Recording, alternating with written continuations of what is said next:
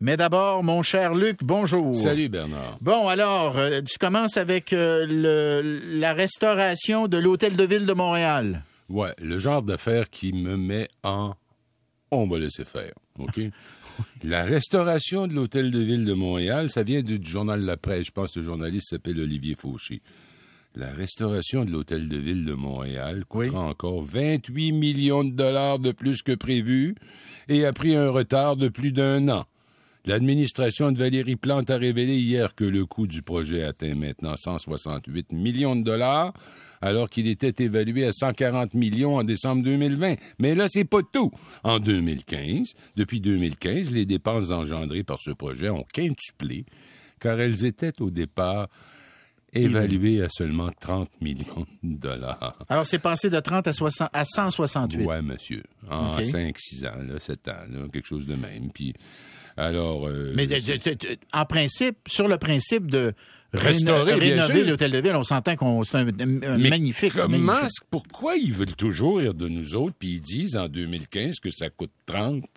Ça se peut pas qu'ils soient à 30 alors que c'est 168. Ils sont malades ou ils nous prennent pour des zigotos, je sais pas trop quoi. Là. Je m'a dire, euh, ils, devraient, ils devaient ouvrir leurs portes, d'ailleurs, l'hôtel de ville rénové au printemps 2000, euh, euh, au printemps 2000, 2022. ouais. Ben là, c'est remis en, en, octobre 2023. C'est remis pour le moment, en octobre 2023. Oui, c'est ça, c'est parce qu'il y a encore d'autres, on sait jamais, hein.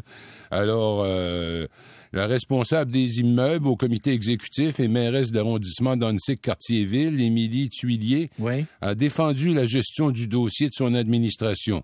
Elle a évoqué le fait que les retards et les dépassements de coûts étaient non seulement liés aux mesures sanitaires des dernières années, mais aussi, entre autres, à l'enjeu de la restauration d'un bâtiment ancien. Et là, voilà la citation du jour. La rénovation d'un vieux bâtiment signifie que quand on ouvre les murs, on trouve de vieux fils, de vieux tuyaux et de l'amiante. Il n'était pas au courant au début de ça. il, y avait juste, pas, moi je l'aurais fait gratis. Je leur aurais dit, checker comme faut, d'après moi, dans les murs, il y a de l'amiante. Puis il doit y avoir du vieux filage, puis il doit y avoir de la vieille plomberie. Et on passe, écoute, Bernard, y a-tu passé une seconde? Cinq fois plus, cinq fois et demi plus cher que prévu. Alors, c'est pas. Pas en 30 ans, là. En, non, non, en 6 ans. En 6 ans. Alors, moi, tu sais, oui, il faut restaurer l'Hôtel de Ville de Montréal, bien que c'est pas un joyau architectural. Là. Ceux qui l'ont construit à l'époque, je pense qu'il y avait la folie des grandeurs. Oh, c'est beau, c'est beau. C'est pas vraiment C'est beau. Mais en tout cas, oh, c'est beau. Ben là, c'est un jugement, enfin, très subjectif. Moi, je trouve pas ça très beau. Mais quoi qu'il en soit, il faut le restaurer. C'est un édifice historique. 168 millions. Tu sais, on en construirait un neuf, puis il serait, comprends-tu, moins cher que ça? Ouais. Bernard, 168 au lieu de 30. Mais je défends pas 168, mais de dire que ça coûterait moins cher d'en reconstruire un neuf, à ce rythme-là, tu vas jeter à terre tout ce qui a plus de 50 ans, tu comprends? Mais je suis d'accord ben, avec toi. Je suis d'accord avec... à Ottawa. Ils sont rendus à 40 millions. Je suis d'accord avec toi que 30 millions au départ, là, il aurait, dû, il aurait dû nous donner leur juste pour, voir s'ils ne savaient pas que ça allait coûter plus que 30. Franchement, Bon. OK. Parlons un petit peu du, euh, du Liban. Alors là, vraiment, parce qu'il vient d'y avoir des élections. Puis pourquoi on vous parle du Liban? D'abord, on a une importante communauté québécoise d'origine libanaise, ils sont très importants. Et puis, euh, ils font une formidable contribution à notre société. Et là, il vient d'avoir des élections, puis je l'ai noté comme toi, Luc le parti Hezbollah qui a reculé, j'ai le goût de dire une bonne nouvelle. Une assez bonne nouvelle, merci en effet. Hein, le Hezbollah, qui, est en fait une émanation de, l'Iran, qui est, qui est ici on les qualifie de, de, groupes terroristes. Oui, ils sont sur la liste des organismes terroristes. Oui, mais d'un autre côté, pour avoir rencontré des dirigeants du Hezbollah à deux reprises au Liban, c'est beaucoup plus que ça. Le Hezbollah, c'est aussi un gouvernement, un État dans l'État, avec son ministère de l'Éducation, son ministère de la Sécurité et tout.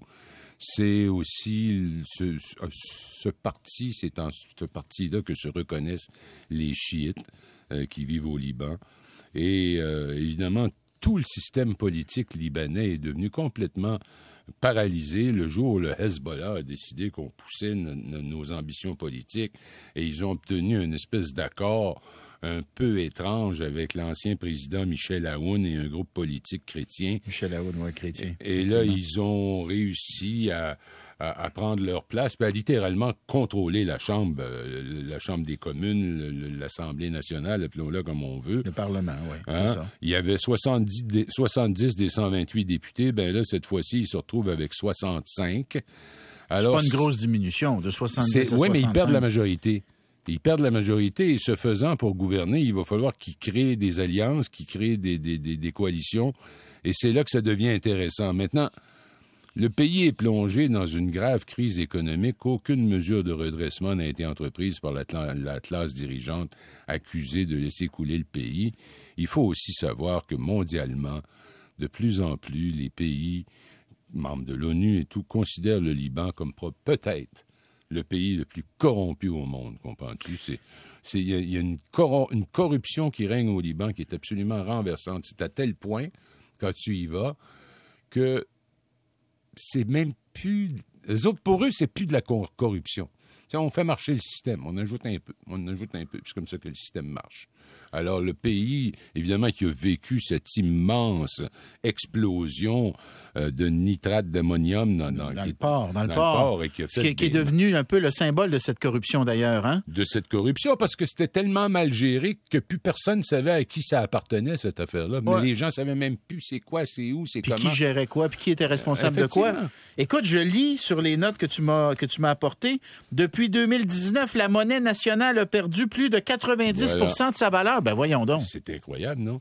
C'est incroyable parce que. Ça, ça veut dire que si tu avais 100 pièces avais 100 pièces de côté, ça ne vaut plus que 10 dollars maintenant, là. Oui, oui. Et tu vois, ce qui est renversant dans ça, c'est que au plus fort de la guerre civile, qui, qui, a, qui a duré de 73-74, dépendant du point de départ qu'on choisit, mais disons 74, qui s'est terminé en, en, 1990, le dollar, euh, la monnaie, avait, avait résisté elle s'était pas effondrée malgré la guerre. Hmm. Et là, c'est devenu... C'est la débandade. C'est la débandade totale. Moi, je pense que c'est un pays à l'agonie. Euh, on voit des nouvelles comme celle-là, puis évidemment, on a beaucoup de nos auditeurs qui sont originaires de là ou qui connaissent hmm. cette région du monde hmm. et qui écoutent ça, puis ils se disent, il n'y a plus rien à faire, il est trop tard. Euh, euh, le pays a été tellement meurtri, c'est beaucoup autodétruit lui-même par cette espèce de vision communautaire du pouvoir en vertu. Mais c'est une constitution confessionnelle. C'est une, constitution hein? confessionnelle. les chrétiens ont droit à tel poste, c'est-à-dire la présidence. pas n'importe quel chrétien. Les, chrétiens, les maronites, sont le président. Euh, les chiites sont premier ministre. Le président du Parlement, c'est les sunnites. Hein? Non, c'est le contraire. C'est les chiites qui sont euh, présidents du Parlement, c'est les sunnites qui sont premiers ministres, je crois, Bernard. Bon, en tout cas. Et, euh, on, et on peut continuer en plus, parce qu'il y en a d'autres. Il y a les Kurdes. Il y a les Druzes. Les Druzes, il y a tous ceux-là, pas les Kurdes, tu as bien raison de le dire, les hmm. Druzes, hmm, hmm, qui... Euh, qui c'est très dommage, parce que c'est... Moi, moi j'y suis allé, pas longtemps, mais assez pour voir que c'est un magnifique pays, là. Et puis on les voit, là, euh, nos concitoyens d'origine libanaise, à quel point ils sont industrieux. C'est des gens d'affaires, c'est des gens très travaillants, euh, c'est des gens qui Belle éducation aussi, parce que ah, tout ah, cela existait dans l'ancien Liban. Hmm. C'était un pays fort, Bien sûr. où les communautés vivaient paisiblement les unes à hmm. côté des hmm. autres, jusqu'à temps qu'arrive l'État d'Israël. Et là, l'État d'Israël, ça a créé des millions de réfugiés. Puis les réfugiés se sont en allés au Liban en bonne partie. Et en arrivant au Liban, ils ont comme renversé la balance ethnique. Ça a créé religieuse. ça a créé un déséquilibre. Et ça a créé un déséquilibre qui a mené à la guerre qu'on connaît. Alors. Voilà, voilà. Très bien. Écoute, on leur souhaite bonne chance. Euh, on espère qu'ils vont réussir à s'en sortir, mais mettons que le, c'est pas c'est pas simple, c'est pas simple. Vraiment euh, pas. C'est pas simple. Alors parlant de situation pas simple, les Ukrainiens qui euh, combattaient toujours à Mariupol finalement euh, se sont rendus. C'est ce qu'on comprend. Ils se ben, sont rendus. C'est le vocabulaire utilisé par les Russes, mais je pense qu'il est à peu près correct. Ils ont mis fin au combat. Et Moscou a formellement annoncé la reddition de 265 soldats ukrainiens retranchés dans cette aciérie l'ultime poche de résistance face à l'armée russe dans le port ukrainien de Mariupol, des combattants que Kiev espère faire libérer en échange de prisonniers russes. OK, donc 265 combattants qui ont rendu les armes, Oui. dont 51 gravement blessés. Ils sont entre les mains des Russes et ce qu'on comprend, c'est qu'ils vont éventuellement être échangés contre des prisonniers russes des qui sont entre les mains de l'Ukraine. Voilà. Mais là, Ici, il s'agit par contre du fait qu'il y a des gens dans ça qui sont très, très grièvement blessés. Ouais. Leur vie ne tient qu'à un fil. les Russes vont vraiment les soigner, ces gens-là? J'espère. Hein? C'est ce que je dis, c'est je l'espère. Je pose la question. Là. Mais, mais effectivement, c'est là qu'on en est. Il va y avoir Hmm. Probablement que ça va arriver, un échange de prisonniers. Mais ça, c'est que ça consacre une victoire, si on peut appeler ça une victoire. Les Russes contrôlent maintenant Mariupol, donc ils contrôlent la route qui mène du Donbass jusqu'à la mer Azov. Et Ils contrôlent, pour le- ils contrôlent l'accès à la mer d'Azov Voilà. aussi. Hein? Alors, Et oui. Contrôlent vraiment la mer d'Azov. Puis là. la Crimée qui est là et qui, qui, qui Ouais. disent leur appartenir. Bon, alors, c'est, c'est, c'est, c'est, c'est- ça va pas bien dans ce sens-là, mais par ailleurs, on sait que l'armée euh, russe continue de s'enliser. Il continue de reculer. Ouais. Est-ce que c'est stratégique? À chaque fois que ça va mal, on dit que c'est stratégique, n'est-ce pas? Mais là, euh, est-ce qu'ils reculent parce qu'ils n'ont plus les moyens de faire autrement? Parce que, tu sais, les Ukrainiens ont fait des gains autour de Kharkiv. Là. Ils se sont Ouais. même rendus jusqu'à la frontière russe. C'est bien la frontière Ouais. russe. Dans le Donbass, la, la- la- la- c'est toujours pas réglé, euh, les affrontements. Des, des attaques féroces et, qui, Ah. et, les, et les Ukrainiens résistent. Alors, les Russes ont pris Mariupol d'une façon définitive. Les Kherson, les ils ont pris Kherson Ouais, ça, c'est au début, là, mais je parle d'un dernier, mettons, Ouais. d'un dernier jour, là. Ils ont pris Mariupol de façon définitive. Les Ukrainiens repoussent les Russes au nord autour de Kharkiv. Donc, les, les Ukrainiens gagnent à Kharkiv. Les, les Russes gagnent à Mariupol, puis entre les deux, le Donbass, et là, là c'est pas réglé. C'est loin d'être réglé. C'est pas réglé.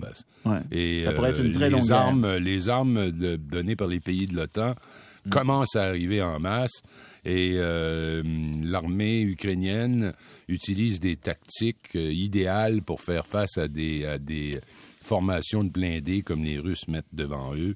Et ils réussissent à en abattre. euh, C'est incroyable. Alors, c'est loin d'être fini, Mm, mais euh, voilà. Euh, Luc, on va s'arrêter là-dessus, puis on va parler de l'Espagne demain. OK. Hein, on parle de l'Espagne demain parce que je veux me garder du temps. Je vous l'ai dit, Mich- euh, Michel Bergeron qui s'en vient. Et juste avant ça, on parle avec Louis Vincent Barthes, donc premier officier de navigation et auteur du livre Les Chroniques d'un marin. Si vous voulez connaître tout sur la vie d'un marin, restez à l'écoute.